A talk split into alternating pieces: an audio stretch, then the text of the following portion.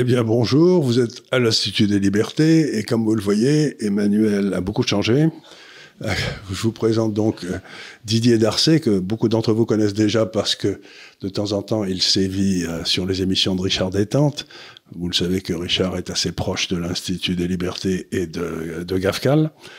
Et donc, Didier Darcet, on travaille ensemble depuis combien de temps? Ça fait 7 ans, 8 ans? Ouais, Oui, 7-8 ans. Hein, 7-8 ans, facile, facile, facile. Et donc, euh, je vais laisser à Didier le soin d'expliquer ce qu'il fait à GAFCAL, parce que moi, j'ai toujours pas compris, mais lui, euh, il a sûrement une idée assez précise. Donc, vous nous expliquez ce que vous avez fait, pourquoi vous êtes là, et ce que c'est que GAFCAL IS. Vous savez, IS. Oui, parce que c'est euh, IS, ça veut dire Intelligent Solutions, c'est-à-dire que c'est à la limite de l'intelligence artificielle. Donc, on va vous expliquer tout ça. Bah, J'espère que bon, ça va ressembler, j'imagine, un peu à nos conversations qu'on a ensemble depuis, euh, je sais pas, 7-8 ans. 7-8 ans. Quasiment quotidiennes. Tous les matins, on va, on va promener le chien. D'ailleurs, il n'est pas là. le DAF n'est pas là parce que sa maîtresse, imaginez-vous, a attrapé le Covid. Sur, exactement, sur tous ces sujets. La différence, c'est qu'il y a une caméra, mais euh, bah, Gafcal IS, l'histoire un peu, si vous voulez. Alors déjà, moi, je connaissais avec mon associé Gafcal depuis toujours, puisque euh, mon associé euh, Michael Dujeu était un des premiers clients de Gafcal. Nous, ensuite, on est devenu client de GAFCAL. Et puis, quelques, quelques années plus tard, euh, j'ai vu votre fils en disant, mais attendez, vous faites des trucs. Nous, on a toujours euh, travaillé dans la gestion de, l'argent. Hein, donc, euh, les salles de marché, ensuite le, le, trading, ensuite les hedge funds, ensuite la gestion de portefeuilles globaux, voilà, etc. Et puis, on a essayé de faire les choses ensemble. Et puis, de fil en aiguille, un jour, bah, il s'est avéré que bah, Louis a dit, bah oui, ce serait bien qu'on fasse des trucs ensemble. Voilà. encore une fois, c'est Louis qui a pris la décision. voilà, il est là. Moi, je ne fais qu'obéir. Hein. Euh, c'était. Alors, l'idée, si vous voulez, c'est que je pense que l'idée, le, thème principal, c'était que chez GAFCAL, il y a beaucoup de recherches économiques, euh, géopolitiques, euh, politiques, etc. Et j'avais été voir Louis en disant, bah oui, mais moi je suis un ingénieur, donc je je connais pas ces choses-là. Mais par contre, bon, bah, ingénieur perdu dans la finance. Il y en a beaucoup d'ailleurs. Oui, beaucoup. Les, les, ingénieurs maudits des années 90 qui, qui, auraient dû faire autre chose que ça, mais bon. Euh, et euh, j'ai dit, mais peut-être qu'il y a une dimension, qui est une dimension scientifique, euh, qui pourrait vous intéresser, puisque dans la finance, il y a aussi l'analyse du risque, il y a aussi vérification des hypothèses, euh, qui sont des hypothèses économiques, et je pense qu'on pourrait faire des choses intéressantes ensemble. Elle m'a dit, bah écoute, euh, très bonne idée. Euh, mon papa rentre à Paris. Comme tu es à Paris, pourquoi tu vas pas travailler chez lui? Et donc j'ai débarqué chez vous un jour. et puis je suis revenu le lendemain, puis sur le lendemain, et puis le quatrième jour, il m'a dit, mais il faut peut-être qu'il ait une clé, Didier. Alors voilà. Donc et euh, puis on a commencé à discuter. Et on a commencé à discuter. Euh, L'idée de départ, c'était, c'est pour ça qu'on a beaucoup eu de conversations enfin ce que j'ai compris, c'était de reprendre un peu tout ce que vous aviez développé euh, sur votre compréhension des marchés financiers depuis quelques années. Quelques années, De, nombreuses années, qui étaient plutôt des intuitions, c'est-à-dire je me disais c'est comme ça que ça marche, mais j'avais un mal de chien à en mesurer la validité. Donc euh, il fallait essayer de tester les hypothèses. Certaines se sont révélées justes, d'autres se sont révélées un peu plus hasardeuses. Mais l'idée c'était quand même d'essayer de donner un cadre plus... Euh, je dis pas scientifique parce que mais plus rationnel, moins intuitif quoi. Alors c'est exactement dans ce sens-là qu'on a démarré ensemble. C'est-à-dire que j'ai repris certaines de vos idées, alors la fameuse influence de l'inflation, de la croissance, etc., sur les actions, etc., en disant bon ben ça, ça a l'air très très intéressant, mais comment est-ce qu'on peut le vérifier euh, d'un point de vue euh, statistique, etc. Et donc commencer à travailler en prenant chacune de vos hypothèses, il y en avait quand même une collection, et en disant bon ça on peut effectivement le vérifier. On peut le vérifier en faisant comme ci, comme ça, euh, côté ingénieur, euh, A multiplié par B divisé par C, euh, et puis est-ce que ça marche depuis 5 ans, 10 ans, 50 ans, 100 ans, 150 ans? Et quand on tombait sur des trucs qui marchaient depuis 150 ans, avec la même règle appliquée partout, partout, dans tous les pays, dans 30, 40 pays, on dit, bah oui, là, là on peut dire qu'effectivement, ça... et ça, c'est un point important qu'il faut souligner, c'est que quand j'ai commencé il y a 30 ou 40 ans, il y avait assez peu de données et elles avaient une profondeur historique assez faible. Mais depuis 40-50 euh, ans, la quantité de données s'est développée de façon extraordinaire. Et donc aujourd'hui, on a une espèce de base de données qui est suffisamment large pour qu'on puisse vraiment tester des hypothèses scientifiques. C'est-à-dire qu'on ne travaille pas avec 10 données. On, on travaille avec des dizaines de milliers de données. Donc automatiquement, ça vous permet de mieux vérifier vos hypothèses. Quoi. Alors, les données, absolument, absolument fondamentales, et puis la capacité de traitement. Voilà, la capacité de traitement. Capacité de traitement, parce que si on doit faire un petit calcul que ça prend 5 heures à le faire, on, bah, hésite. On, hésite.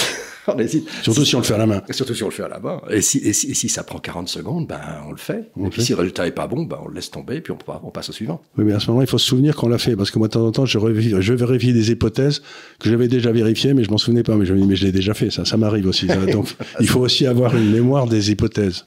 Et, voilà, et voilà. Donc, on a fait ce, ce, ce travail euh, au départ qui nous a demandé quand même de beaucoup euh, discuter. Je pense que c'était assez. moi, ça énormément. Enfin, j'ai adoré. C'était euh, on, a bien rigolé. On a bien rigolé. En plus, il y a un esprit. vous avez vous approchez de la façon dont je comprends l'économie, la finance, etc. Avec avec beaucoup de logique. Donc, vous aimez la logique. Vous aimez comprendre pourquoi les choses se font. Euh, ce qui est une démarche assez scientifique.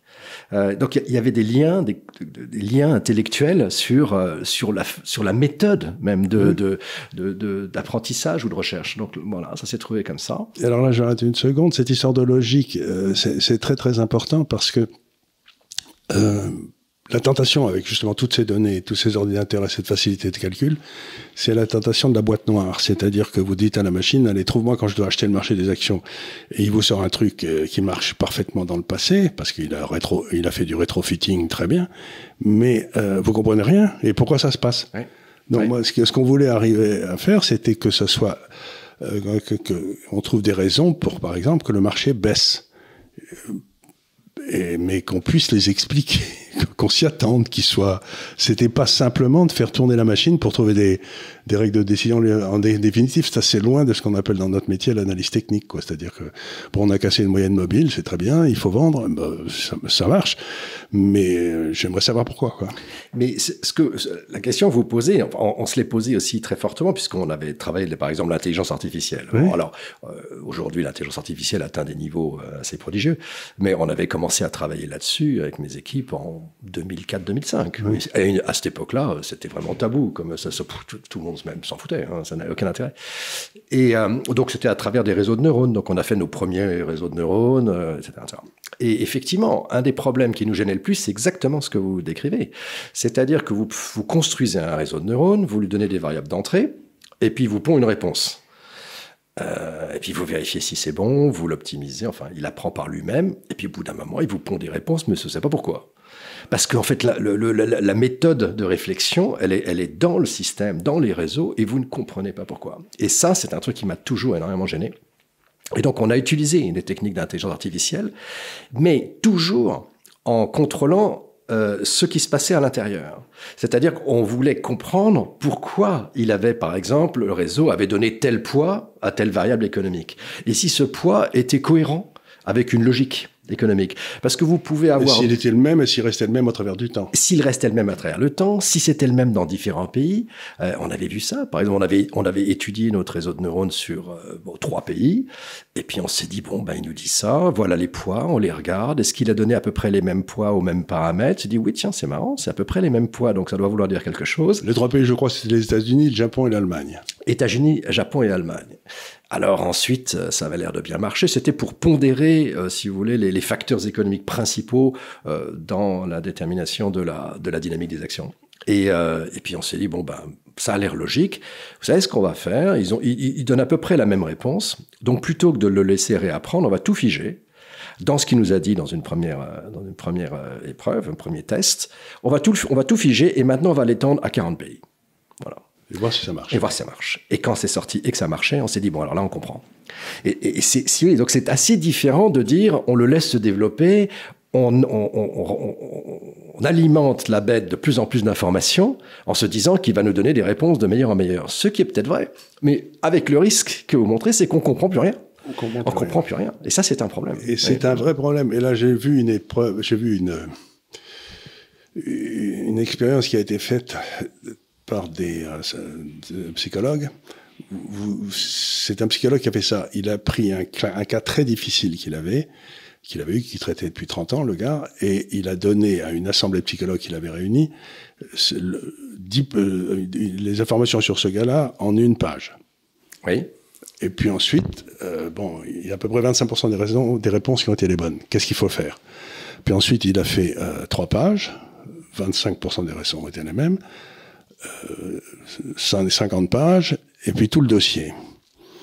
et les réponses restaient à peu près 25% correctes. Mais par contre, la différence, c'était ceux qui avaient eu tout le dossier étaient beaucoup plus certains que la réponse qu'ils avaient donnée était la bonne. C'est-à-dire que le danger, au fur et à mesure qu'on alimente l'information, c'est qu'on pense que parce qu'on a plus d'informations, la décision qu'on va prendre sera meilleure. Ben, c'est pas du tout certain. Il, est il est probable que vous pouvez prendre une bonne décision avec et toute la qualité du, par exemple, du chef militaire dans une bataille, c'est d'être capable de prendre des informations partielle et arriver à la bonne décision. Il n'attend pas d'avoir les résultats. Donc, donc, ce que je veux dire par là, c'est que c'est un des problèmes qu'on a, c'est que plus on a fait tourner l'ordinateur, plus on a confiance dans les résultats. Ben, c'est peut-être pas malin. C'est peut-être pas malin, et, et c'est aussi très intéressant ça. C'est-à-dire que on se dit que une information est toujours positive. C'est mmh. ça que ça veut dire derrière. plus on en rajoute, c'est une notion quantitative de l'information. Or, c'est pas du tout vrai. C'est la loi des décroissant aussi. C'est exactement. En fait, c'est très très hiérarchisé l'information. En fait, ce qui est le plus difficile, c'est c'est de simplifier un système à l'extrême. Évidemment, ça va être faux, ça va être modélisé, ça va être incomplet. Par contre, vous allez en sortir les paramètres déterminants. Donc en fait, c'est beaucoup plus compliqué. D'ailleurs, vous voyez que toutes les grandes équations de science sont d'une simplicité sans nom. Oui, c'est plus c'est simple, plus c'est puissant, évidemment. Et si c'est pas simple et si c'est pas beau, hmm. c'est que c'est pas juste. C'est qu'il y a un problème. C'est qu'il y a un problème. Si c'est compliqué, s'il faut que vous ayez une agrégation de mathématiques pour comprendre pourquoi vous devez acheter ou vendre en bourse, euh, il y a un loup. Il y a, peut-être un loup. Et d'ailleurs, on l'a appliqué comment ce, concept? Eh bien, Par exemple, dans les, les premiers systèmes qu'on a développés ensemble, tout le, toute l'histoire était d'éliminer de l'information. C'est-à-dire que dans tous ces paramètres, dans tous ces facteurs qui influencent par exemple le marché des actions, eh bien, on, essayait de les quantifier mmh. statistiquement, de dire si c'était bon, pas bon, moyen, etc. Présent ou pas. Présent ou pas. Mais il y avait aussi le fait que, bah, il y a des moments où on n'en sait rien. C'est-à-dire que vous avez euh, un marché qui monte un peu. Alors, est-ce que vous devez dire qu'il monte? Bah, Ça veut dire quoi qu'il monte? Vous savez rien s'il monte. Donc il faut avoir défini ce qu'est un marché qui monte. Qu'est-ce que c'est qu'un marché qui monte? Alors déjà, vous, vous allez regarder, alors ce qu'on appelle en science, c'est le signal. Un signal, ça monte, mais il y a du bruit autour. Il y a du, énormément de bruit. Alors s'il y a énormément de bruit et qu'il monte un tout petit peu, vous savez pas s'il monte ou si c'est du bruit. Si on prend l'exemple, euh, un exemple de cette relation entre le bruit et le signal dans le marché des actions, par exemple, vous vous rendez compte que le marché des actions, on prend le S&P. Le S&P, en moyenne, il gagne, je parle depuis 70 euh, ans, il gagne 3 points de base par jour. 0,03% par jour. Pas beaucoup, hein mhm. bon. Quelle est sa volatilité, c'est-à-dire son agitation moyenne, sa déviation standard? C'est 1%. Donc c'est 30 fois plus. Ça veut dire que quand vous traitez le marché au quotidien, euh, vous, êtes, vous essayez de chercher un signal qui est bruité à 97%. Eh ben, bon, courage. bon courage pour aller chercher l'information. C'est une cacophonie.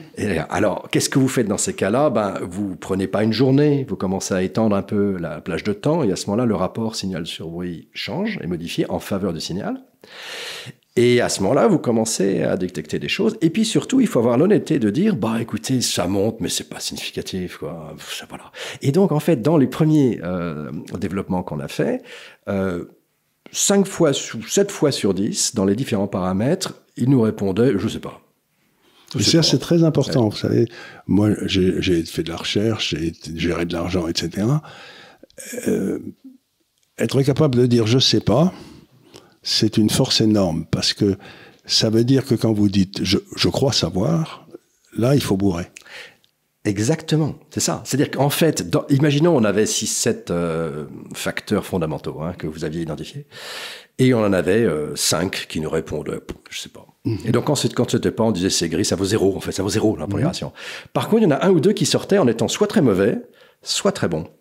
Et alors là, ce qu'on disait à notre système, c'est tu prends la décision sur ça. Tu oublies complètement les autres qui sont insignifiants parce que tu ne peux pas euh, conclure. Par contre, si tu as quelque chose qui, est significatif, alors là, tu le prends. Et donc, vous voyez, c'est une façon de, filtrer l'information de façon euh, assez violente euh, et d'essayer d'extraire les seules choses sur lesquelles on a quand même une information pertinente. Et ça, c'est aussi très important, c'est que quand on demande à un économiste n'importe quoi d'ailleurs, il répond toujours. Ouais. Et euh, moi, il y, a des moments où il semble, il faut dire, euh, la question est intéressante, mais euh, j'ai pas la moindre idée. Et, Mais vous imaginez un homme politique ou un économiste dire j'ai pas la moindre idée, euh, le type, il, tout le monde le considère comme un pantin, alors qu'en réalité, c'est le seul honnête intellectuellement. Oui, oui, absolument. La plupart du temps, on ne peut pas conclure. La plupart du temps. Sur la plupart de choses qu'on regarde, on ne peut pas. Si on est vraiment honnête scientifiquement, on ne peut pas conclure. On ne peut pas conclure. Et donc, quand on trouve des trucs sur lesquels on peut conclure, alors là, on est content. On est content, ça veut dire que ça change. Donc, on a on a fait ça. On est euh, donc on a ça, ça s'est fait dans le dans le cadre de GAFCAL IS. Et dans le fond, à GAFCAL, comme vous l'avez dit, on fait des recherches très centrées sur la Chine, on fait des recherches globales, macroéconomiques, etc. Et on a développé, grâce à vous, et euh, maintenant, une espèce de pôle qu'on appelle dans le jargon du métier quant. Oui, C'est-à-dire qu'on essaye de prendre les données, non pas pour faire des prévisions, mais pour voir si, par exemple, il y a des constellations qui se retrouvent de temps en temps d'événements dans lesquels les, ce qu'on peut attendre ensuite, logiquement, c'est des choses qui sont répétées dans le dans le passé. Dans le passé. Ouais, exactement. ça n'est pas une prévision. Non, c'est déjà on fait aucune prévision. Personne, encore une fois, mm. personne ne peut prévoir quoi que ce soit. Non, non. Ce qu'on peut, ce qu'on fait, pour nous, ce qu'on essaie de faire, c'est mesurer au mieux un état. Voilà. C'est ce qu'on fait en physique d'ailleurs. On mesure au mieux un état. Et à partir de ça, ben on sait qu'à partir du moment où il y a une, bonne description d'un état, mm. ben on sait euh, que bon, certains chemins sont impossibles. Voilà, voilà, c'est ça. Il y a des choses qui ne peuvent pas se passer. Pas se passer. Par exemple, dans notre jargon, encore une fois, si on est dans ce qu'on appelle une, une dépression inflationniste, comme l'Angleterre dans les années 70, euh, ben, écoutez, c'est très difficile de ne pas, ramasser une gamelle. Ah bah oui, bien sûr. Donc, bah c'est très difficile. Vous savez que, ça, ça, comme j'ose dire, ça sent le renard. Quoi. oui, carrément, bien sûr. Puisque vous avez à, la fois l'inflation qui va vous euh, massacrer euh, ce qu'on appelle les multiples, la, la, valeur du temps de votre action, et vous avez en même temps la dépression qui va faire tomber les profits d'aujourd'hui. Donc, comme l'action est composée à la fois des profits et d'une projection, dans le temps, le nombre d'années de profits qu'on achète une, un stock, si les deux sont en train de se faire taper dessus, euh, bah, la, la, chance d'avoir un rallye du marché des actions est à peu près voisine de zéro. bien sûr, donc c'est la, la Et encore une fois, sauf si par exemple la monnaie rentre en hyperinflation, parce qu'à ce moment-là, les gens vont acheter des actions pour sortir de la monnaie. C'est une fuite devant la monnaie. Donc, ça n'est pas exclu.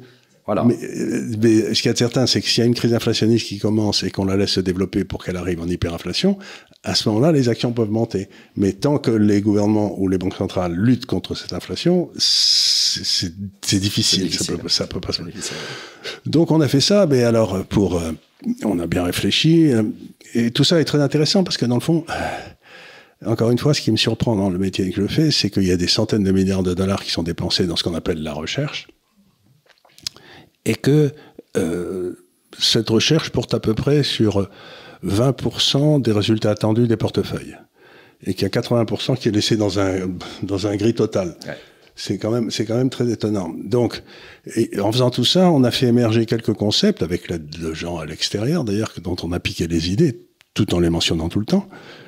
Euh, quelles sont, à votre avis, les, les, les grandes, euh, les, les, les grandes choses qu'on a découvert, pas découvert, mais mises en application ici, qu'on n'a pas mis ailleurs? Alors, voilà, on a, on, a, une activité qui est l'activité de vérification de, économique. On a une autre qui est de la, qui est de la recherche fondamentale.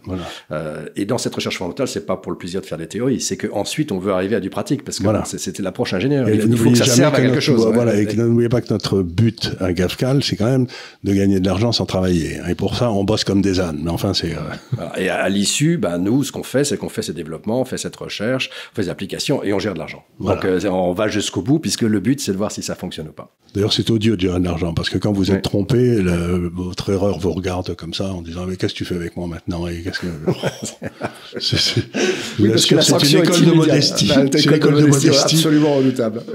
Absolument, redoutable. Donc en, en, finance, alors ce qui est amusant dans la finance aussi, euh, ce, ce que vous racontez, c'est que en gros, la, la finance statistique, c'est-à-dire toute la science qui est rentrée dans la finance, ça date de Louis Bachelier. Donc c'est 1900. Bon, Louis Bachelier, il a 30 ans à ce moment-là, et il arrive avec un concept euh, qui est extrêmement simple, mais qui est complètement révolutionnaire aussi. Et il dit, bon ben, le prix des actions, c'est pas très compliqué à expliquer, c'est une tendance, voilà, je vous avais dit 3 points de base par jour, 0,03% par jour, voilà, c'est le S&P. Et puis autour, ça bouge dans tous les sens, comme on voit sur les mmh. marchés.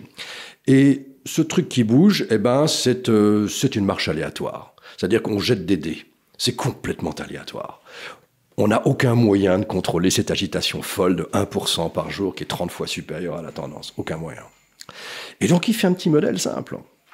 Il vous dit, bon voilà, alors cette marche aléatoire, ça avait déjà été décrit quelques années avant, ça s'appelle aussi un mouvement brownien en physique, hein. et, euh, et ça a un énorme avantage, c'est que vous dites, bon, la première réaction c'est de se dire, bon ben, si le mouvement aléatoire est tellement, euh, tellement gros, on pourra jamais rien en faire de ce mmh. truc-là. Mais en fait c'est faux, parce que dès lors que vous savez que c'est des, des, jets de dés, en fait, mmh. bah, vous pouvez simuler que vous jetez des dés. Et donc vous simulez, vous jetez plein de dés, et au bout d'un moment vous dites, mais mais finalement, je suis capable de calculer le prix du risque, alors. Puisque quand vous avez une distribution, vous savez, quand je tends des dés, vous allez tomber sur ce qu'on appelle une courbe en cloche, la courbe de Gauss. La courbe de Gauss, le, chapeau, le, chapeau, melon. Le petit chapeau melon. Donc, dans ce petit chapeau melon, il y a plein de phénomènes physiques qui suivent ce chapeau melon. Et dans ce chapeau melon, vous savez, par exemple, que si vous jetez un dé euh, une fois, euh, il a une chance sur six de tomber sur le 6.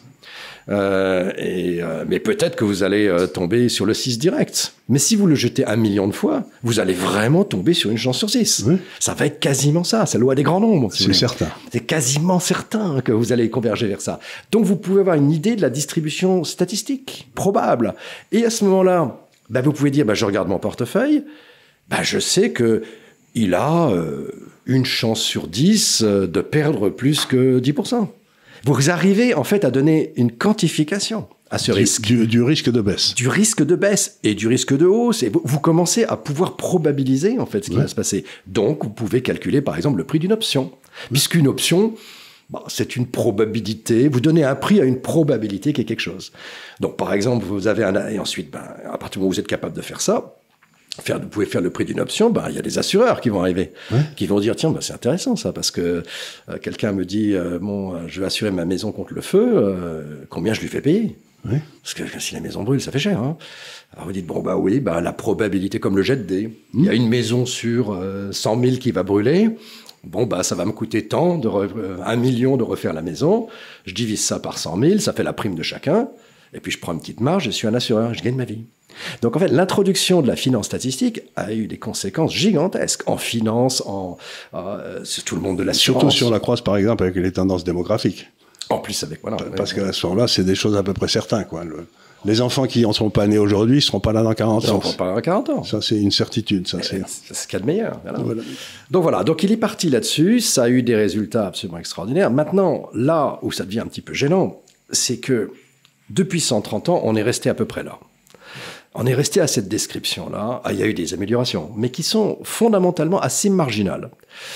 Et c'est assez bizarre parce que au même moment, là on était en 1900. En 1905, il y a Einstein qui reprend le même modèle. Alors, je ne sais même pas s'il avait lu euh, Louis Bachelet, hein, mais il reprend le même modèle pour décrire l'agitation des atomes. C'était une époque où les physiciens se battaient pour savoir si ça existait ou pas, les atomes. Ils n'étaient même pas sûrs. Il y a une grosse bataille. Et lui dit, si, si, ça existe. Et puis, je vais vous calculer la taille d'un atome à partir d'un mouvement brownien. Il y a, quelques équations, etc. Et il arrive à dire, bah, la taille, la taille d'un atome, c'est ça. Et il a totalement raison. Donc, c'est extraordinaire parce que ça veut dire que la physique du XXe siècle a démarré en même temps que la finance statistique et sur les mêmes concepts. La différence, c'est que... Nous, on est resté au même point. Bon, nous, on est resté au même point, quasiment. bon, et puis alors que la physique a explosé. Avec la physique, on fait, euh, on fait des téléphones portables, on fait des avions, on fait des, enfin, on fait des trucs absolument incroyables, des ordinateurs, etc. Alors qu'en finance, on reste à peu près au même niveau. Donc ça veut dire quoi? Ça veut dire qu'en fait, l'équation de, ou la description de Louis Bachelier est à peu près juste, en gros. Mais elle n'est pas, elle est juste, on dit, au premier ordre. C'est-à-dire en gros. Mais quand vous allez au deuxième ordre, c'est que vous commencez à regarder un peu plus dans le détail, alors elle n'est pas juste. Alors on dit oui, mais les facteurs de deuxième ordre, on s'en fout, n'est-ce pas? Ben non, on s'en fout pas. Parce que euh, vous regardez par exemple la physique d'Einstein et la physique newtonienne, au premier ordre, théorie de la gravité, c'est exactement la même. Ça va vous donner mais exactement le même résultat. Mais au deuxième ordre, non. C'est-à-dire que si vous allez sur des objets qui ont une grande vitesse, ah ben c'est plus du tout la même chose. Et si vous n'avez pas Einstein, vous ne pouvez pas faire un téléphone portable. Le téléphone portable va vous rater. Il va pas réussir à vous, géolocaliser. Vous prenez les équations de Newton et vous essayez de pointer sur un téléphone portable, ça marche pas. Donc, Le deuxième ordre est quelquefois absolument fondamental, non seulement en théorie, pour comprendre ce qui se passe, mais aussi en pratique. En pratique. Or, les équations euh, de, Louis Bachelier bah, ne marchent pas au deuxième ordre.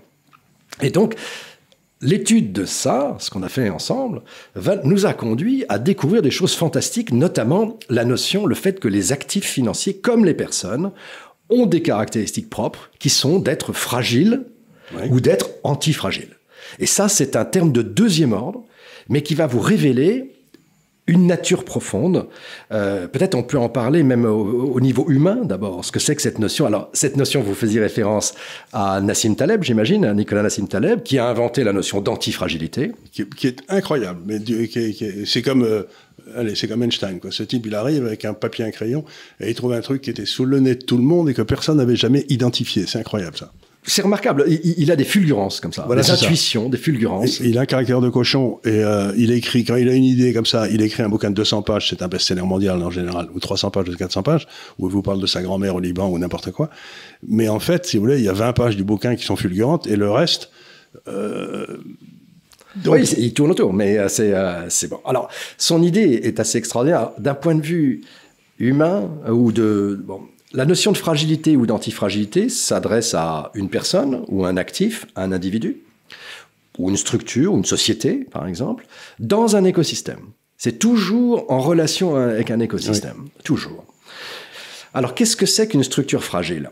Bah, Une structure fragile, c'est pas forcément mauvais. Euh, une structure antifragile. La, la, plupart du temps, c'est bon même. C'est même très bon d'être fragile. C'est très bon d'être fragile, bien sûr. Fragile, ça veut dire rentier. Ça veut dire la structure qui a réussi à se positionner dans un écosystème en en tirant une bonne rente, en étant bien, bien protégé et en ayant une bonne rente de, sa situation dans cet écosystème. Par exemple, une société qui prend Apple. Voilà, prenez Apple. Bon, ben Apple, euh, formidable, puisqu'elle a réussi à conquérir une partie de l'écosystème numérique. Et puis ensuite, si vous êtes rentré dans cet écosystème, c'est difficile d'en sortir. On ne peut pas en sortir. Ça coûte très cher hein, d'en sortir, hein, parce que vous avez tous vos trucs. Donc en fait, le fait qu'on soit rentré, qu'on soit un peu captif de ça, bah, vous rend, vous, euh, consommateur, euh, dépendant. Vous êtes obligé de payer, de payer le prix qu'Apple demande. Apple demande, ouais. Et c'est Apple et puis plein, évidemment, d'autres sociétés comme ça. Et pour Apple, dans l'autre sens, c'est une rente. Hmm. C'est-à-dire que c'est fantastique. Donc, Apple est à la fois une société qui a extrêmement bien réussi, mais qui est fragile. Alors pourquoi est-elle fragile? Ben, Elle est fragile parce que tout va bien tant que rien ne change. Tant qu'il n'y a pas quelqu'un qui trouve une façon de casser sa rente. Exactement. Et si tout d'un coup, il y a quelqu'un qui arrive et qui casse sa rente, comme elle s'est totalement auto-organisée autour de cette rente, eh ben, elle va, elle va, elle va casser d'un coup. Elle va, elle va, elle va imploser. Alors c'est, c'est l'exemple, il y a 60 millions d'années, des dinosaures. Oui qui l'espèce, euh, les espèces dominantes de la planète, totalement dominantes. Et en plus, les plus gros pesaient 15 à 30 tonnes. Donc, aller les attaquer, c'était quand même pas facile. les petits. Par exemple, aussi curieux que ça paraisse, le tyrannosaure était fragile parce qu'il était tellement bien adapté à son environnement que si celui-ci si celui changeait, eh ben, il sera tatiné. Il sera tatiné. Alors, il n'imaginait jamais que l'environnement changerait. Euh, mais il a changé parce qu'il y a eu une météorite qui est tombée sur le Yucatan. Parce que la sélection naturelle, finalement, amène presque naturellement euh, ceux qui sont le mieux adaptés à l'environnement à devenir de plus en plus puissants. C'est-à-dire de plus en plus fragiles. De plus en plus fragiles. Et les, impuissants, les mauvais, les petits, les petits mammifères, eux, il faut qu'ils s'adaptent à tous les environnements parce que c'est pas l'environnement actuel, c'est pas terrible. Donc ils sont et donc étant petits, malingres, ils peuvent se cacher, etc. Et ils sont antifragiles. Voilà. Ils sont antifragiles parce que leur seule façon de, survivre face à des costauds, des, euh, bah, c'est d'être agile, de se débrouiller, d'aller attraper les miettes, de se planquer dans un, dans un terrier la nuit. Euh, ça, eh ben, bien sûr. Donc en fait, ils, développent une agilité, une capacité euh, à répondre à l'inattendu à répondre à l'inattendu, à répondre au choc, à l'inattendu, au stress, etc. Alors que les autres, leur but, c'est que rien ne change, qu'il n'y ait pas de stress. Et s'il n'y a pas de stress, si l'environnement ne change pas, pour eux, ils sont dominants, gagnants, ils ont une rente fantastique. Alors, si on applique ça au système politique, on arrive à un résultat intéressant, c'est que, dans le fond, plus une structure, ce monde devient lourde et plus elle devient fragile.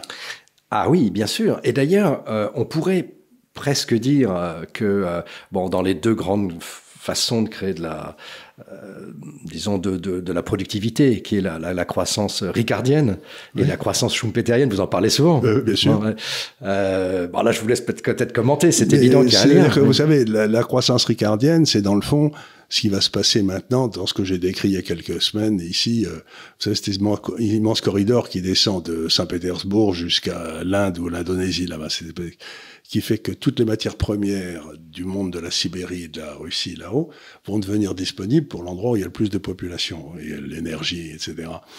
Et ça veut dire, c'est ce que j'appelle une croissance ricardienne, c'est-à-dire que maintenant, la, disp la, disponibilité de ces matières premières pour cette zone immensément peuplée avec beaucoup d'énergie va faire qu'on va se retrouver avec une meilleure utilisation du temps, du travail, de l'énergie, etc. Et que ça va amener une croissance très forte. Mais il n'y a pas d'invention. Voilà. Il, la seule chose que ces gens ont à faire, c'est, dans le fond, de copier ce qui a déjà été fait en Chine, au Japon, aux États-Unis, en Europe au 19e, etc. Donc, c'est ce que c'est Ricardo, c'est la loi des avantages comparatifs. Chacun fait ce qu'il fait le mieux. Et puis, vous avez la deuxième croissance, qui est, dans le fond, euh, Elon Musk, qui est le gars qui arrive et qui a des idées qui, d'un seul coup, changent le monde à un point tel que donc lui, il est, il est casseur de rente. Il est casseur de rente. Tandis que là, ça va pas être, ça va créer de nouvelles rentes qui seront plus efficaces que les anciennes, mais ça va pas changer la nature de la bête. Tandis que là, ce que fait Elon Musk, c'est vraiment de changer la nature de la bête un peu partout. Oui, c'est ce qu'on appelle la croissance schumpeterienne, qui est la croissance par l'invention. Par l'invention.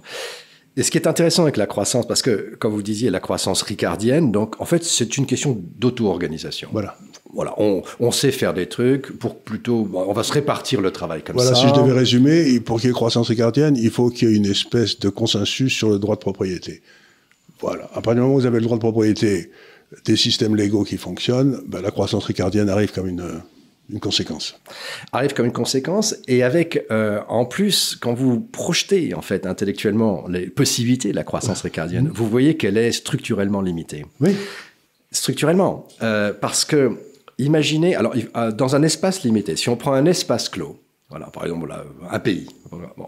alors on s'organise, donc on, on, processe de mieux en mieux qui fait quoi, et, et, puis voilà, on processe et on prend des impôts et tout ça est de mieux en mieux processé. C'est Adam Smith.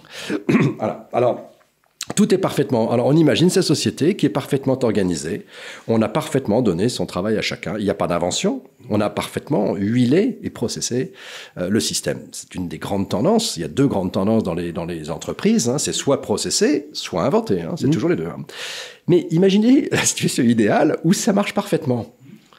Eh ben, l'année d'après, vous produirez exactement la même chose. Oui, il n'y a plus de croissance. Il n'y a plus de croissance. C'est fini. Quand vous êtes arrivé à l'optimum, c'est fini. C'est fini. Ben, c'est un peu ce que disait Valras d'ailleurs, qui était un économiste aussi, euh, qui était euh, qui, qui, cherchait l'optimum. Euh, il, il, cherchait l'optimum, il arrivait à l'état stationnaire. Quoi. Ah oui, vous arrivez forcément à l'état stationnaire. Alors comment, si vous êtes toujours dans la mentalité de croissance ricardienne, la seule façon de continuer à croître, bah, c'est d'étendre le, mmh. le, le géographiquement. Faire un empire faire l'empire. Donc votre empire grossit, donc vous devez reprocesser ce qui arrive, et hop, vous regagnez un petit peu, et puis ça continue, ça continue, ça continue. Donc, Mais arrive un moment où, vous êtes tellement développé que les, les communications deviennent tellement difficiles que le, le, système au centre ne peut plus grossir parce qu'il est déjà trop gros. Donc vous vous retrouvez un peu dans la situation européenne où le centre devient tellement difficile à gérer que c'est au centre que ça s'effondre et, et, pas sur les bords. Et, les. Et c'est pas que c'est comme les empires s'effondrent toujours par le centre. Ouais.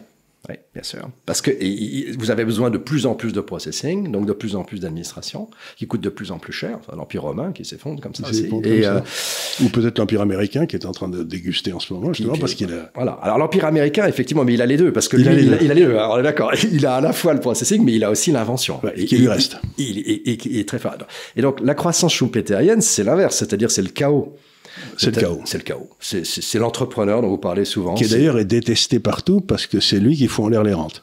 Ah oui, il casse les rentes parce qu'il arrive, j'ai une meilleure idée, vous savez quoi, je vais faire une trottinette, puis je vais mettre une pile dessus, puis elle va aller aussi vite. Oui, ou alors, ce que, ouais, dit, je sais pas. ce que dit ma chère fille Emmanuelle, qui n'est pas là puisqu'elle a le Covid, elle dit, mais qui a besoin d'un mari à partir du moment où on a inventé les, les valises à roulettes?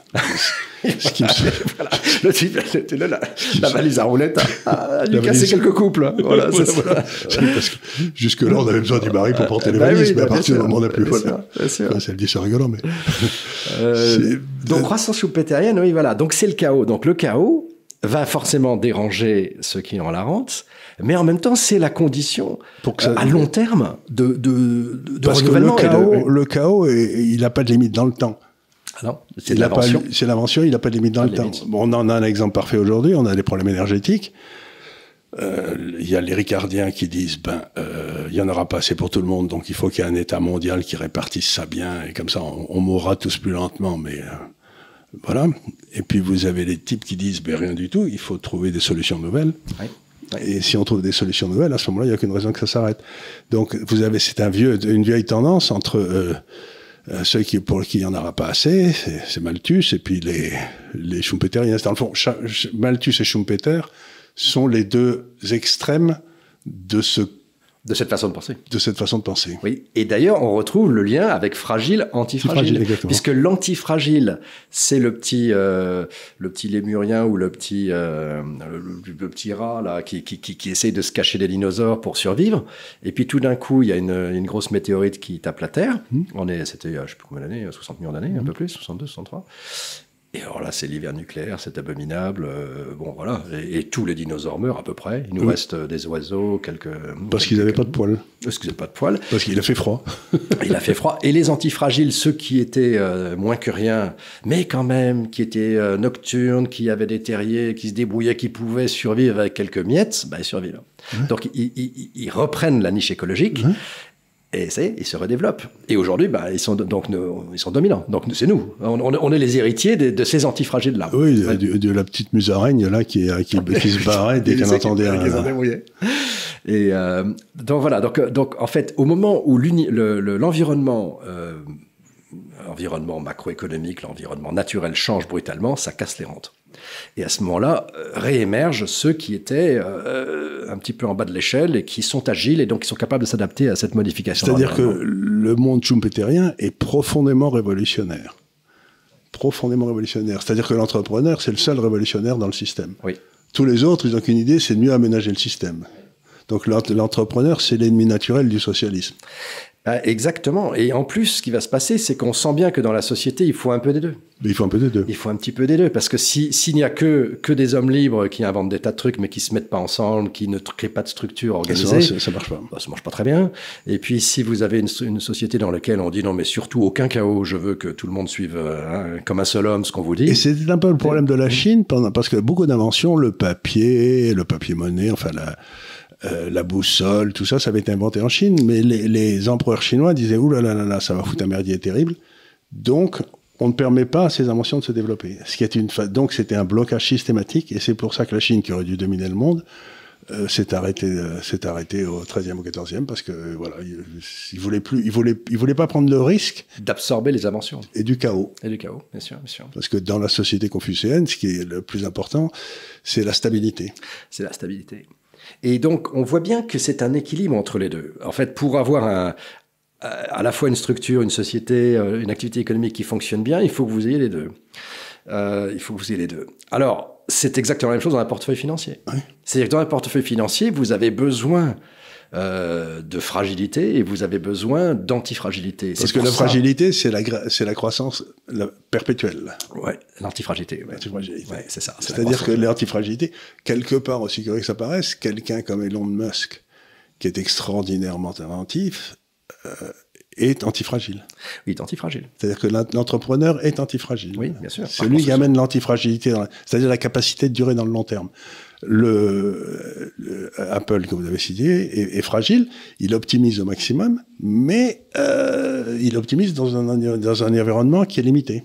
Alors ce qu'on a fait en recherche mathématique euh, fondamentale là-dessus, ça a été de reprendre le concept euh, donc de Nassim Taleb, mais de modifier sa façon de le mesurer.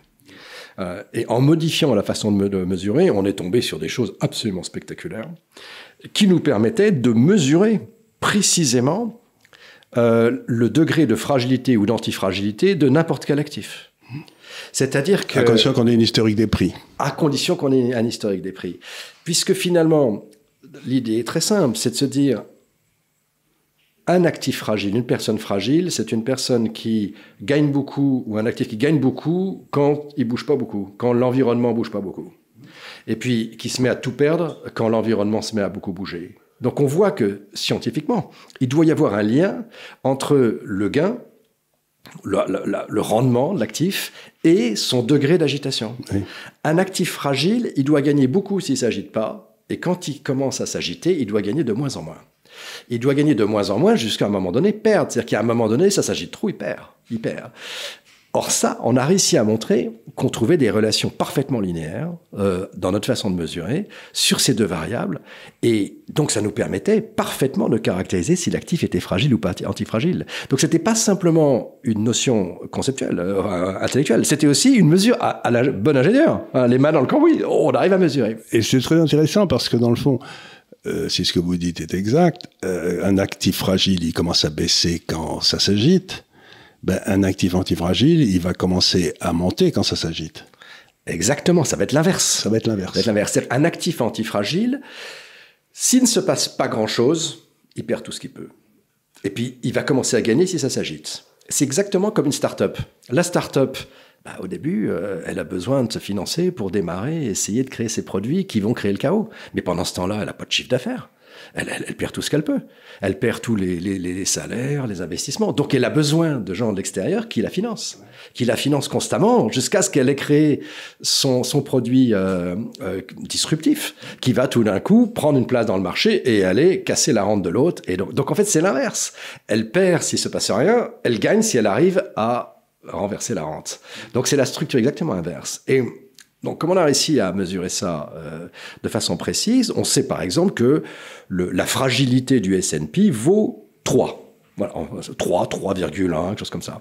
On sait que l'antifragilité euh, de, par exemple, Google, c'est moins 0,5. Ou du sucre, des choses comme ça. Il y a, il y a, ou, de l'or. ou de l'or. On, on, arrive à mesurer, c'est pas simplement c'est fragile, c'est 3, 2, 4, l'Australie c'est plus fragile, etc. Bon, on arrive à parfaitement calculer ça. Alors, ensuite, on voit qu'on est au deuxième ordre. On dit, bon, c'est du deuxième ordre, c'est pas d'importance. Mais si, puisque dès lors que vous êtes capable de mesurer ça, vous savez que un actif, par exemple, va gagner, fragile, va gagner de l'argent tant qu'il bouge pas beaucoup. Mhm. Tant que la volatilité est faible, le marché s'agite pas beaucoup. Et puis, plus le marché s'agite, moins il va gagner. Donc, il y a un moment où il, va, basculer. Il va perdre. Il va perdre. Et ce moment où il va perdre, on peut parfaitement le mesurer. Et ce moment correspond à un certain degré d'agitation. Or, ça introduit un concept totalement nouveau, qui est totalement inexistant sous Louis Bachelier et à la suite, c'est que vous avez une asymétrie du marché.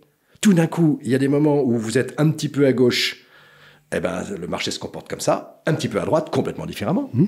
Puisque si vous êtes à droite, c'est que vous détenez un actif. C'est-à-dire que c'est plus une marche au hasard. C'est-à-dire que c'est non seulement plus une marche, c'est-à-dire que ce n'est, ce n'est plus linéaire. C'est-à-dire que c'est, un peu comme euh, vous faites, euh, vous faites euh, chauffer de l'eau. Et puis alors l'eau chauffe, bon alors vous voyez, bah, température chauffe, très bien, etc. Puis vous arrivez à 100 degrés, paf, ça devient de la vapeur. Donc quelque chose change. L'état physique L'état physique change. L'état physique change parce qu'il y a une asymétrie à 100 degrés à, bon, à la pression atmosphérique. Euh, si vous êtes en montagne, c'est un peu moins. bon. Mais euh, vous avez un point d'asymétrie de comportement de la matière. Et on, même chose à 0 degré où ça devient de la glace. Mmh. Donc vous avez des changements. Alors ça c'est très très important en thermodynamique. C'est des changements de, de, de nature. De nature. Or là, avec l'introduction de ces notions de fragilité, d'antifragilité, on pointe du doigt les, les moments qui vont faire des changements de nature du marché. Mmh. Et ça, c'est très, très, très important. Et donc, ça nous a permis notamment de comprendre pourquoi la théorie de Bachelier, qui marche pas mal. 60% du temps, 70% voilà, 60, 70, même 80% du temps. En fait, elle ne marche que quand on n'en a pas besoin. C'est ça. c'est ça qui est génial. C'est-à-dire quand le marché bouge pas, ou pas beaucoup. C'est-à-dire que quand le marché bouge pas, ce qui se passe, c'est dans, dans les, de ce qu'on appelle le ventre de la distribution. Si le, si le S&P monte de 0,3% par an, il y a des actions qui montent de 0,6, d'autres de 0,1, enfin en moyenne c'est 0,3, et toutes ces actions ont des mouvements euh, euh, au hasard. Donc vous additionnez tous ces mouvements au hasard, vous trouvez 0,3, donc vous pouvez calculer que ça va se passer comme ça, ça se passe bien. Mais quand vous allez dans les queues de distribution, c'est le moment où l'agitation s'accroît, aussi bien dans une bulle que dans un crack à ce moment-là, ce qui se passe, c'est que la corrélation entre tous ces actifs devient énorme. Et donc, la diversification que vous avez amené de, faire du 0,3% tranquille disparaît complètement. C'est là où vous perdez du moins 50. Ou, Absolument. Et, c'est là où vous prenez des risques immenses. C'est-à-dire qu'il n'y a pas un état dans, le, dans un portefeuille, il y a deux états. L'état normal où il se passe rien et l'état sur les côtés où il faut vraiment se méfier parce que c'est là qu'il y a ah, la gamelle. Et, puis ça, on sait le mesurer. On sait le mesurer. Et alors, il n'y a pas grand monde qui le fasse. Bah, il y, a des gens qui essayent de faire ça, mais nous, en tout cas, on, on, a réussi à le conceptualiser, le mesurer et en, prendre et en prendre des conséquences. Une façon de le, de le représenter. Euh, sur ce que vous disiez, c'est-à-dire la corrélation qui est très très importante. Tout, tout, tout le monde se met à faire pareil. Une façon de le voir, c'est en pensant à euh, des gens qui se baladent le long d'un quai. Hmm. Alors, ils se baladent le long d'un quai, il est 3 heures de l'après-midi pour prendre le métro. Il ressemble à du gaz. Hmm. Parce que il n'y a pas beaucoup de monde sur le, quai, donc il y en a qui avancent, bon, ils s'évitent un peu en tous les sens, et puis il y en a qui rentrent, il y en a qui sortent. Et puis tout d'un coup, vous arrivez à 6 heures du soir. Là, ça se densifie sérieusement. C'est comme si vous avez la pression qui augmente. Mais quand vous augmentez la pression sur du gaz, ça devient de l'eau.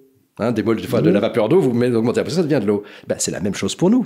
C'est-à-dire que quand on augmente la pression sur le quai, tout d'un coup, vous allez avoir des fils qui vont se des fils qui vont se constituer, avec certains qui sont à la queue leu pour rentrer, d'autres à la queue leu pour sortir. Vous allez commencer à voir. Et ça se fait spontanément. Totalement spontanément. C'est exactement comme un liquide. C'est comme les, les bancs de poissons ou les bancs d'oiseaux qu'on voit d'un seul coup qui se mettent à. Eh, exactement. C'est tout à fait étonnant. C'est tout à fait étonnant. Et il y a pas, il y a effectivement, il y a personne qui dit bon maintenant euh, on se met tous en file indienne. C'est c'est c'est une réaction naturelle du système pour dont le but est de s'écouler parce qu'il y en a il y en a qui veulent sortir, mmh. d'autres qui veulent rentrer. Donc le, le but est, est, est, de, est le flux et l'auto-organisation est telle qu'on on se met en file indienne. Et pourquoi on se met en file indienne? Parce qu'à ce moment-là, le flux est meilleur. Parce que si on se met à être chaotique comme ça, ça n'avance plus. On n'avance plus. Eh ben, c'est la même chose dans les marchés. C'est-à-dire qu'au bout d'un moment, quand on arrive à un certain degré de pression, eh ben, tout d'un coup, la vapeur d'eau qui sont que les actifs sont pas trop corrélés les uns avec les autres, ils se battent comme ça, tout d'un coup, tchou, et il, se relie, et ben il n'y a pas plus corrélé que des molécules d'eau. Hein. Euh, quand, quand, vous prenez un bateau et que vous essayez de ramer, vous voyez que c'est difficile, ou vous mettez un moteur, c'est difficile parce que vous appuyez et puis il y a tous les autres qui tirent, qui sont corrélés qui vous empêchent d'avancer. empêchent d'avancer. Alors que quand vous êtes dans l'air, bah il n'y a, a, pas de forte de corrélation, donc vous faites un avion qui va à 800 km/h ou à 3000. Alors que allez-y dans, dans l'eau, c'est pas possible. Et donc c'est pas la même physique. Donc ce qu'on a trouvé, donc la deuxième des choses, c'était fragilité antifragilité. Euh, cette espèce de dispersion des résultats selon l'agitation dans le système. Et ça nous a amené aussi à réfléchir. Alors, il y a deux attitudes une fois qu'on a trouvé ça. C'est soit on va essayer de jouer ça dans les marchés, ce qui supposerait qu'on est capable de prédire, soit on dit, ben écoutez, euh, bon, on comprend, mais on ne sait pas pourquoi ça va se produire, on dit quand ça va se produire, mais ça, mais ça va se produire, il n'y a pas de doute. Donc on va essayer de bâtir un portefeuille qui soit, euh, qui s'en foute parce que il joue tout à la fois. Alors ça, c'est la notion du portefeuille permanent qu'avait, c'est un Américain qui s'appelait Brown qui, avait, qui, avait, fait ça dans les années 60. Dans l'époque, je me souviens, j'avais regardé ça. Et donc, euh, expliquez-nous un peu comment maintenant, vous dites, de toute façon, c'est pas à la portée d'une intelligence humaine de prévoir quoi que ce soit, mais je peux vous bâtir un portefeuille qui vous permettra de passer au travers de n'importe quoi. À peu près, voilà. Une Jeep. Une Jeep, voilà, ce que vous avez appelé, ce que vous appeliez le, le, le, portefeuille Jeep. Le portefeuille Jeep. Donc celui qui Dans les périodes fragiles, il faut voir que des Ferrari. Ah ben voilà, votre Jeep sur l'autoroute avec côté une Ferrari, il se fait battre. Hein. Mais ensuite, quand tu arrives sur, euh, c'est un peu chaotique, il y, a, il y, a, de la terre, il y a des machins, ben, la, la, la Ferrari, elle va, dans, elle va dans le fossé, et vous, vous continuez. Voilà. donc, il y a des moments où il faut avoir des Ferrari, des moments où il faut avoir des Jeeps. Ben, voilà. Alors, voilà. Alors si vous voulez une seule voiture pour tout, il faudra mieux une Jeep. Voilà. En gros, c'est ça. Ça. ça.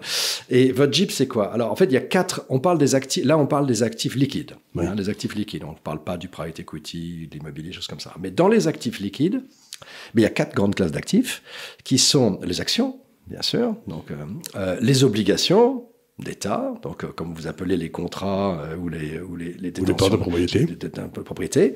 Et puis du côté monétaire, ben, vous avez euh, soit des liquidités, du cash, soit de l'or. Voilà. Alors, ce que disait John Pierpont Morgan, qui était un, à l'origine de la banque moderne, si j'ose dire, il disait l'or c'est de la monnaie, tout le reste c'est du crédit. Donc là, l'or c'est la seule chose qui ne soit au passif de personne. Donc, si vous craignez la fin du monde, il faut avoir une part de vos actifs en or, quoi. Oui. Alors, c'est une, une, façon intéressante de le voir, ça, ce que vous dites sur le, c'est la, la, propriété. L'or, c'est une propriété. Oui. En fait, dans ces quatre actifs, vous en avez deux qui sont des propriétés, les actions, l'or. Hmm. Vous avez deux qui sont des dettes, le cash, les billets, et puis les bonds. Donc il y a déjà un espèce d'équilibrage entre les... les 50-50. Voilà. Ensuite, vous le regardez dans un autre sens. Vous en, en avez deux qui vous donnent en fait la valeur présente des choses. C'est le cash et l'or. C'est la monnaie la monnaie. Vous, regardez pas le futur. Vous regardez pas le futur, vous regardez le présent. Je prends de l'or ou je prends du cash aujourd'hui. Et puis vous avez deux autres qui regardent l'avenir, le, la valeur du temps. Bah, vous avez les actions et vous avez les obligations, le temps. Donc vous voyez, ah, hop, on prend dans une autre dimension, ils sont, ils sont à chaque fois opposés deux à deux, comme ça. Et alors c'est très intéressant, c'est que ce portefeuille, euh, ce que disait Harry Brown, c'est vous faites un truc très simple, c'est que vous mettez 25% dans chaque. Donc vous faites un beau 4 quarts, vous coupez votre gâteau à 4 et vous mettez 25% d'actions, 25% d'obligations d'État, disons à 10 ans, 25% euh, de cash et 25% d'or. Et puis euh, vous réajustez euh, une fois par an ou deux fois, par, an, une fois par tous les trois mois. Quand ça bouge un peu, vous vous débrouillez pour que ça reste à peu près là-dedans. Et puis vous regardez ce qui se passe au bout de 10 ans, 20 ans, 50 ans, etc. Et donc, en fait, on le regarde depuis 71, puisque c'était la fin de Bretton Woods, le moment où l'or a commencé à, revenir à la vie. À revenir à la vie. Et donc, on regarde ça et on le regardait donc sur euh, bah, tout, à peu près tous les pays. Donc, euh, si vous êtes aux États-Unis, vous prenez le S&P, vous prenez le, les, obligations américaines, le cash américain et l'or. Et puis si vous êtes au Japon, bah, vous prenez le Nikkei ou le Topix, enfin le marché euh, des, mmh. des, actions japonaises, et puis vous prenez les, les, les, bonds japonais, les JGBs, et puis vous prenez le cash japonais et l'or. À chaque fois. À chaque en yen. En yen. Voilà, en yen. Voilà. Ah, vous prenez le yen, Voilà. Bon. Et puis vous regardez ça sur tous les pays sur 50 ans. Et vous dites, est-ce que ça marche bien ce truc-là? Eh ben oui, ça marche très bien. Ça marche très très bien. C'est-à-dire que ce portefeuille a rapporté, selon les pays, entre inflation plus 3 et inflation plus 4 en moyenne, en tous les pays, et surtout avec une espèce de régularité assez, alors pas, à une année près, hein, régularité sur 3, 4, 5 ans en moyenne. Et avec une très faible volatilité. Très faible volatilité, une volatilité qui est, euh, qui qui est d'ailleurs étonnamment faible, puisque quand vous y pensez, bon, le cash, ça n'a pas de volatilité, donc ça ne se bouge pas, donc ça fait zéro. Les obligations, ça a peut-être une volatilité qui est proche de, disons, 10%, peut-être un petit peu moins, mais disons 10%. Euh, les actions, c'est 15, et l'or, c'est 20 vous dites quand même, là, on met quand même des actifs qui sont euh, assez méchants. Donc vous faites 0, plus 10, plus 15, plus 20. Donc vous dites 20, 30, 45, 45 divisé par 4 je devrais avoir une volatilité à 12-13 ou 11-12. Vous vous attendez à ça? C'est-à-dire que grosso modo, euh, il peut y avoir des variations de 10 ou 12 de votre portefeuille. Euh, vous n'avez pas à vous inquiéter parce que c'est dans la norme. C'est ce que c'est ce que vous devriez. Vous, si ces actifs n'avaient pas des propriétés justement opposées, opposées pardon, euh, vous devriez avoir une volatilité autour de 12. En fait, vous tombez à une volatilité autour de 6,5. C'est-à-dire presque, vous voyez, 40% moins que les obligations. Moins que les obligations. Ce qui est incroyable. C'est-à-dire que ce qui est très intéressant avec ce portefeuille, si vous voulez, c'est que dans le fond, on bâtit avec ça une espèce de produit synthétique euh, qui vous donne du 3 ou 4 par an, ce que devraient donner les marchés obligataires. Au-dessus de, au de l'inflation. mais avec une volatilité beaucoup plus faible que le marché obligataire. Voilà. Et ça vient à une idée dont j'ai souvent parlé, c'est c'est pour ça qu'on fait toutes ces recherches sur la construction du portefeuille, c'est qu'un portefeuille, c'est un écosystème en soi. C'est-à-dire que vous mettez des choses dedans dont vous dites c'est pas le bon moment pour les mettre, mais ça n'a aucune importance parce que ils se répondent les uns aux autres. Par exemple, si les marchés obligataires en Europe se pètent la figure encore, Bon, vous allez prendre une gamelle sur vos obligations françaises, ce qui est bien triste, mais par contre, il est probable que l'or en francs français ou en euros va monter énormément, et peut-être plus encore que l'or. Donc, vous avez des espèces de réactions comme ça qui se passent. Donc, un portefeuille, si vous mettez que des bonnes choses dans un portefeuille, vous risquez d'avoir un portefeuille dégueulasse, qui ne jouera qu'un scénario. Parce que là, on joue les quatre à la fois. Exactement. Alors, on peut, on peut, c'est exactement ça.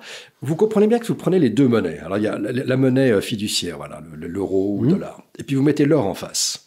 Il y en a une qui est la monnaie du passé, et puis l'autre qui est la monnaie courante d'aujourd'hui. mais il est évident que les deux sont un peu en compétition. Donc, euh, si les banques centrales font n'importe quoi avec la monnaie, ce qu'on a quand même un peu connu ces dernières années, bon, ça leur arrive. Ça ça leur arrive.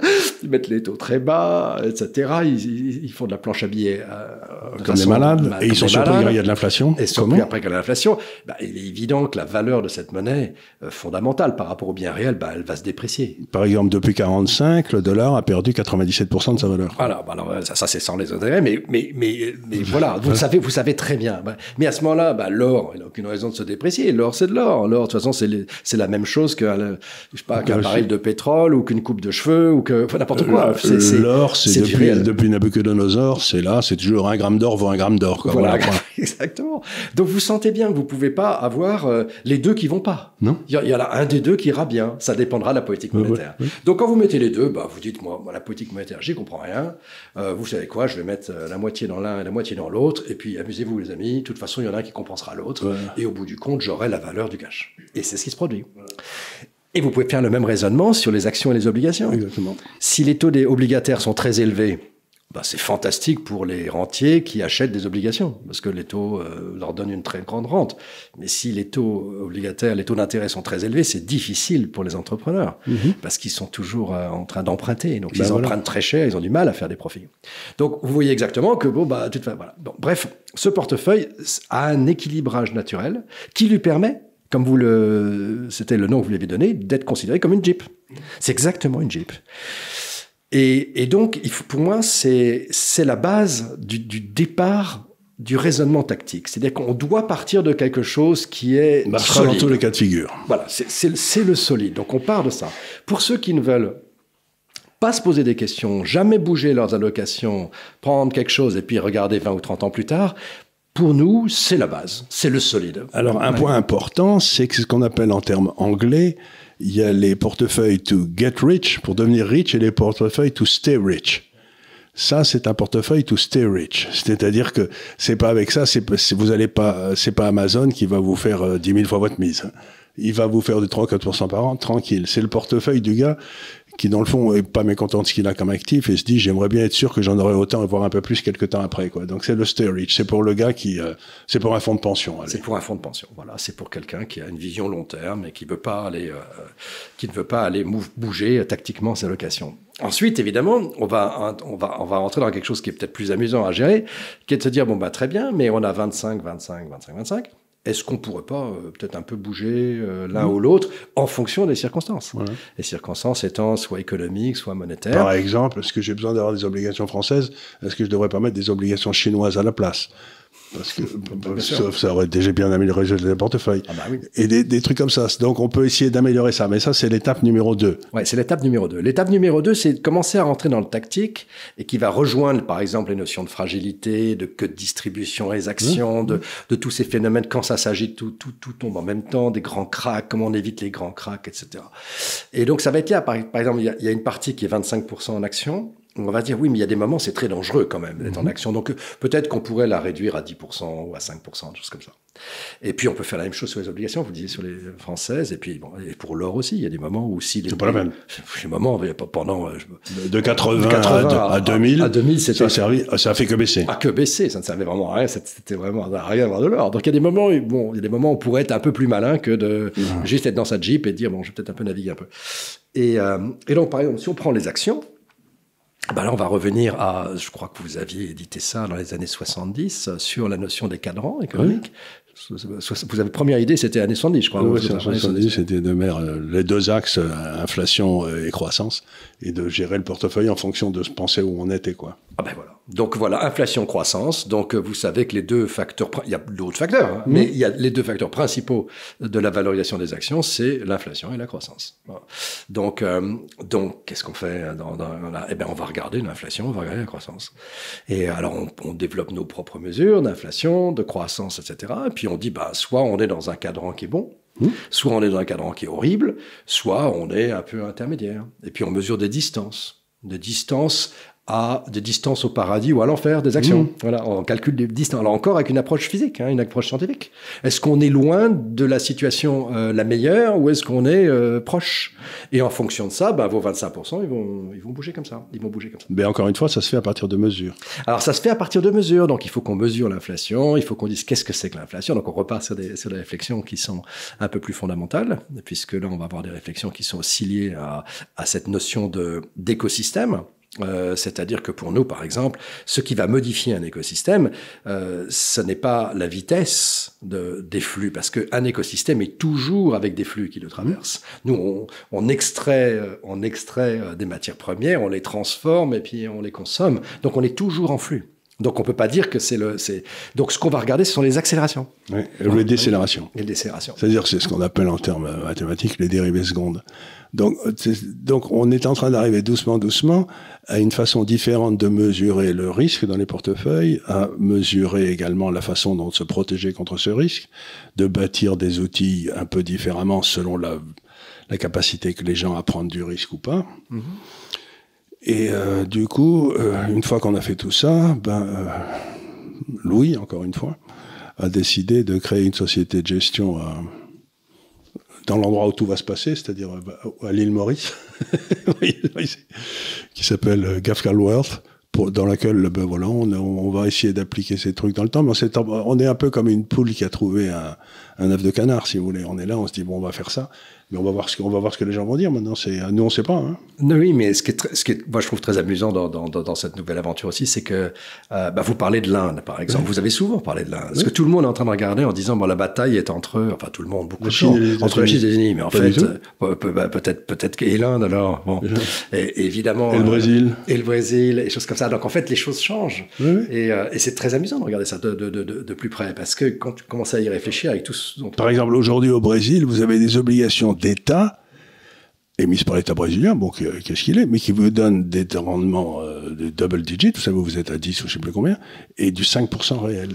Ben, vous vous dites, est-ce que je préfère pas avoir ça que des obligations françaises à tout hasard ben, Bien sûr. Vous voyez ce que je veux dire C'est-à-dire que plus vous élargissez ça, à la limite, plus vous pouvez réduire votre risque dans vos portefeuilles. Plus vous restez sur une zone, plus les problèmes de la zone risquent de vous emporter dans un désastre avec ce que vous décriviez aussi depuis plusieurs années, hein, euh, c'est-à-dire le, le, phénomène justement de, de, concentration des grands blocs mondiaux en, en, trois zones au moins. Et en fait, ça s'est accéléré. On, on, le voit d'un point de vue monétaire. d'un point de vue monétaire, ça s'accélère avec la difficulté qu'on va avoir maintenant de transfert des épargnes. Euh, et, donc, ça va avoir des, des, effets très importants. Parce que les, les, les, les, les zones fragiles, mettons l'Europe, qui ont un taux d'épargne assez élevé, ben, elles vont essayer d'empêcher que leur épargne ne va, n'aille dans un endroit où elle sera mieux rémunérée. Donc ils vont mettre des, ils vont mettre des, des contrôles d'échange. Des contrôles d'échange, des, des, difficultés, au départ des difficultés, au départ des... des, des vous êtes sûr que vous voulez y aller, mais non, c'est très risqué, etc. Voilà, c'est risqué, vous êtes sûr, euh, pas passer cet examen-là pour vérifier que vous avez, vous avez, le droit de le faire, etc. Et puis petit à petit, euh, évidemment, un contrôle, de, un, un contrôle des, des, épargnes. Euh, donc ça veut dire que le monde est en train de se restructurer. Et donc ces zones dont vous parliez de l'île Maurice, de l'Inde, etc., ce sont des zones qui sont bouillonnantes. Là. Il, y a, il, y a, énormément de choses qui sont en train de se passer là. Énorme. Euh, et, et, et, donc évidemment, dans, dans une approche d'investissement, on peut pas, on, on, ne peut pas y échapper. On peut pas y échapper. En gros, euh, on revient à la, à la croissance schumpeterienne et, ricardienne, parce que quand vous, quand vous, quand vous comprenez la création de valeur d'une façon, encore une fois, extrêmement simplifiée.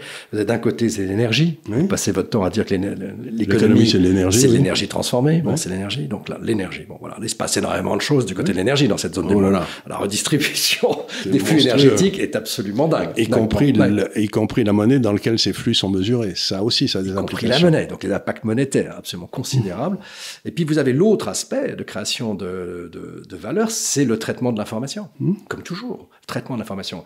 Et dans le traitement de l'information, alors là, euh, les Américains sont encore très forts. Voilà. Et ils sont carrément forts. Donc, euh, et alors là, tout d'un côté schumpeterienne de l'information, pour l'instant, les États-Unis ont une espèce de domination absolument extraordinaire. Ils l'ont eu sur tous les gars, les, les, les GAFAM, là, mais, depuis, mais ils vont l'avoir sur l'intelligence artificielle. C'était tout à fait possible. On, on, voit toutes ces choses-là sortir. Et ces choses-là, euh, c'est difficile d'apprécier euh, là quelle va être la création de valeur de, de, de, de ces révolutions. Mais c'est c'est une révolution quand même. C'est une révolution. Et donc la création de valeur. Mais on sait qu'elle aura lieu aux États-Unis et on sait que pour l'instant elle n'aura pas lieu en Europe. Elle n'aura pas lieu en Europe. Enfin, elle, elle, démarre mal en Europe, ce qui est quand même dommage. J'en ai pas compris encore. Bah, C'est-à-dire qu'en Europe, on essaye encore de se protéger. On a une attitude qui est très fragile. Mmh. On, on, se protège pour essayer de se dire est-ce qu'on aura assez d'énergie, puis on veut pas trop changer. Euh, bah, États-unis, ils, ils foncent là-dessus. Hein, ils foncent là-dessus. Ouais. Donc, euh, je, parce que ça fait déjà un petit moment qu'on est là, c'est incroyable parce que le temps passe vite. mais euh, donc, ce que, ce que, je, je suis content qu'on ait eu cette conversation parce que ça fait, mieux comprendre aux gens qui nous écoutent un petit peu ce qu'on cherche à faire à GAFCAL, à l'Institut des Libertés, à GAFCAL IS, euh, à GAFCAL Wealth Management euh, dans, dans, le futur, etc. C'est-à-dire d'utiliser des recherches complètement euh, fondamentales, sérieuses, appuyées, pour éviter la destruction de capital des gens qui veulent bien nous écouter. Parce que quand vous regardez ce qui s'est passé dans les années 30 en Allemagne, etc., toute la classe moyenne a été laminée, mais a disparu, et c'est ce qui a permis la, la montée du, du, nazisme.